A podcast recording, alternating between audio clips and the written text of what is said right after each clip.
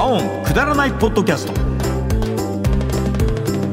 パオンくだらないポッドキャスト今回は2023年11月8日水曜日に放送された「知りたく中」を聞いてくださいパーソナリティは澤田浩二井内洋平ルーシーです平日の夕方6時15分から KBC テレビで放送中のニュース番組「知りたか」をパクったコーナー「知りたくなか」本件の「知りたか」は毎日の知りたい情報を紹介するというのがコンセプトなんですがこのコーナーでもまず「うわ知らなきゃよかった」とか「知ってがっかりしたよ」と嘆いてしまいそうな情報をリスナーの皆さんにあえてお寄せいただきます今週最も知りたくない情報をお寄せくださった方1名にパオのステッカーを差し上げますさあそれでは紹介してみましょう、はい富山市のラジオネームブライダルおっぱゆうちさんからいただきましたこらこら。 いろいろとこ変らこわらります。こらこら、本当に。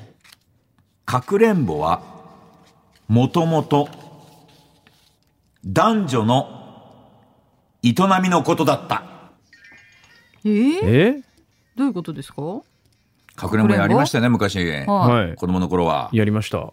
現代のかくれんぼの元となる遊びは中国から日本に伝わってきたんですね、はい。うん平安時代です、うんほううんうん当初は山奥に女性が隠れ恋人の男性が女性を探しに行き探し当てることができたらあれをあれできるという、ああー、 そういうこと？ーあら。。そうですすええで現代のような隠れんぼになったのはー、うん。江戸時代だそうですへえー、そうなーんだ。そうです、もね、う知だっっちてゃうもでしうょもういいかいとかそういうあれもまだだよ山奥に隠れて聞こえます。こだましますよ。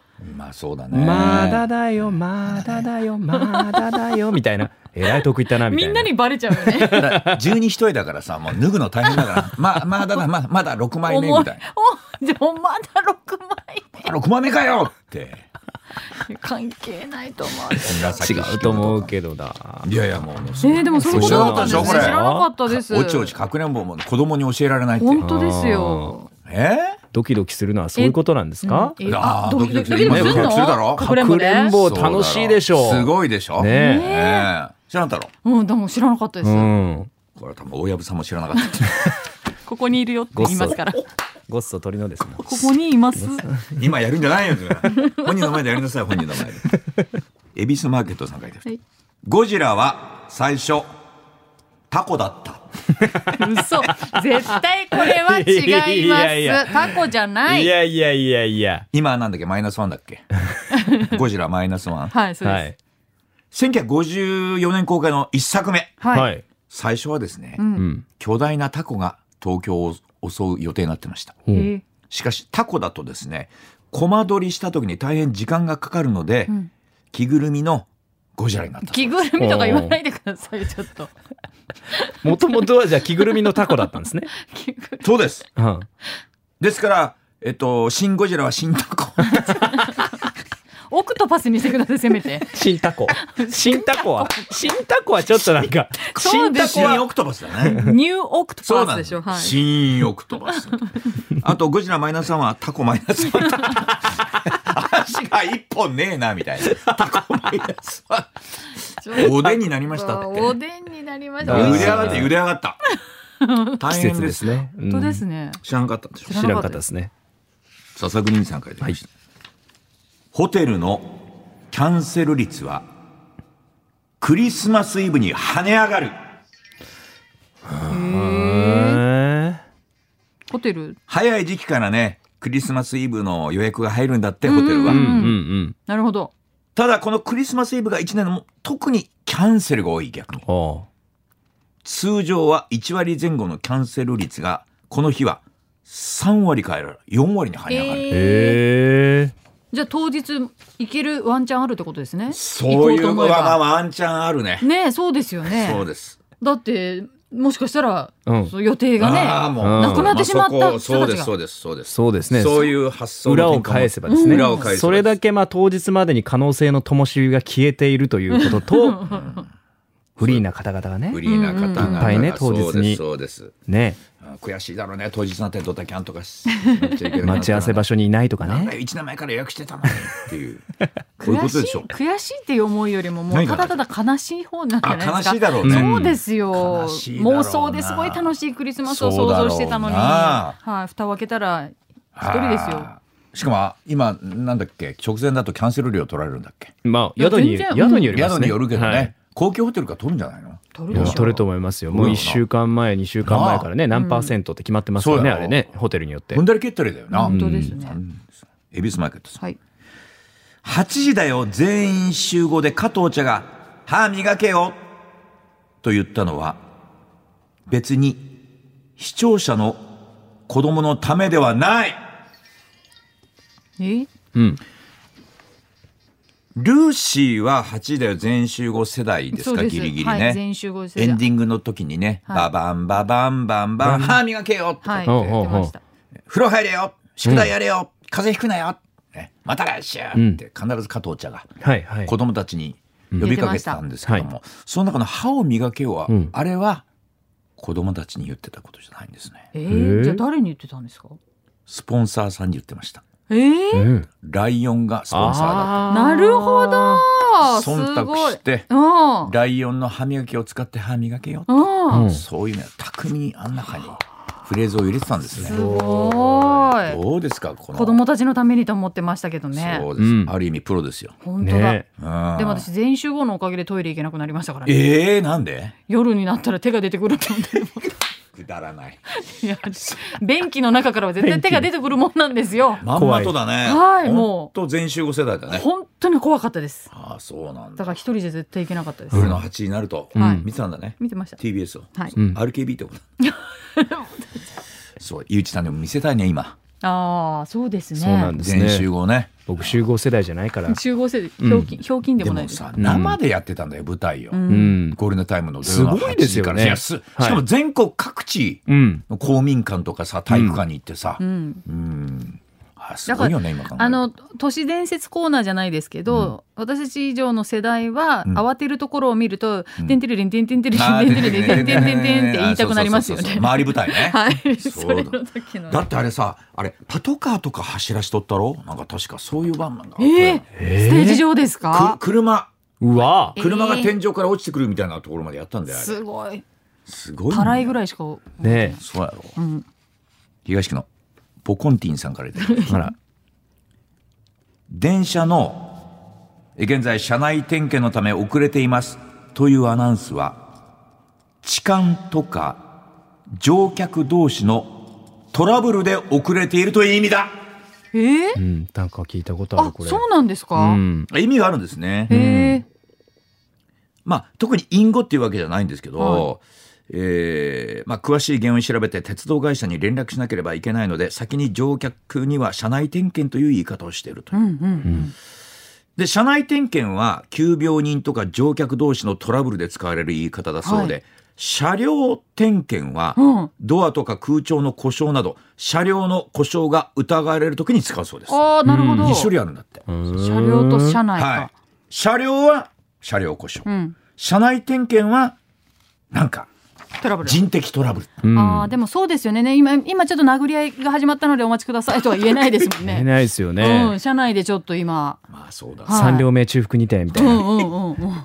今40代男性と50代男性が殴り合いの喧嘩をしておりますう仲裁に入られないようにえ周りの方々はうん、 みたいななんかそういうあリアルなアナウンス嫌ですもん言えねないねいや嫌かもリアルなはいリアルな言い方はね。あと何両目に痴漢が出ましたとかそれも嫌ですもんね聞きたくないでまあ急病人の方がいると心配になっちゃって、心配になっちゃってやっぱそういう場合は車内点検。そうですよねだから今度電車とか乗った時にねそうです耳をそば立てて、本あれ当だ今どっち言ったかな。うんおねチェいッろクいしろありますよねあのアナウンスねなんか車え線路に人が立ち入ったためなんかとかね、うんうんうんあ前の車両がどうこうとか、あるあるいろいろありますねうんいろんなパターンがあるんだよね。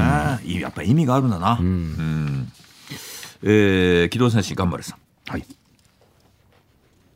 ゴジラの身長はブレブレ だ。ゴジラネタ多いですけどね。ねえ一作目はね、はい一作目から15作目まではね、50メートルです。うんおうその後の16作目から80メートル。大きくなった、へえうん、 17作目から22作目までは100メートル。えーうわーもっと大きいはい。それから23作目からは55メートルになったり60メートルになったりぶれながらも28作目では再び100メートル、うんシン・ゴジラでは118.5メートル。おお2017年から18年のアニメ作品では300メートー。ル。でかっで、今公開されている30作目のゴジラマイナスワンは、なんと1作目と同じ50メートルになってます。へえ。はい。だからまあ、縮んだみた いな。じんなんかすげえ大きいイメージ僕ゴジラってはいはいはいありますよね50メートルだとこう街に来た時に自分よりもね高い建物がいっぱいでねゴジラ隠れちゃう、ああ、そっねかえ。ゴジラよりそう大ですきい建物だがって東。京タワーとかああいうのとかねそっかス。カイツリーの出現ももしかしたらねゴジラに影響を与えてるかもだかかもわら、かんないね。高い建物がいっぱい自出て分より高いなーって言ったら倒すんじゃないんですか、スカイツリーとかを。ゴジラ。ああ、そうかもしれない。なあんで高いんだよ多ー分っつって。今のマイナスワンにそういうシーンが出てたら、はうんい。うんそうですよね多。分うん、歩くのに邪魔だからとかって言って、はいそういうシーンがで出てもるかもし今れない。のはその戦後の設定のはずだから。そうかはい。多分スカイツリーは何なもいですよね。高いものはないから、うん。だから50で十分なんじゃないですそかっ。かそういうことか。その周りの壊すね建物のうんそうやっいうぱことタだよワマンとかあるとタワー辛いですよねタワー50マン。 50メートルのゴジラがタワマン行くのまあは確かねにちょまあっちょとっちとょっと辛い無理があましてやタワマンを倒せなかった時のことを考えると。ね不憫ですよゴねジラなのにみたいな耐震とか最近ちゃんとしてるから。耐震構造があるからね。はいあ、そうか。あ、一作目も昭和29年だからさ、はい高いビルとかなかったから。まあそうですねだから大きく感じたんだな。はいな東る京ほど。東京タワーぐらいはあってほしいですよねやっぱせめてねあってほしいよね。 300メーターちょっまとあですか,、確かにそうだね。はい確かに。うん、なぞなぞ博士さん。はい。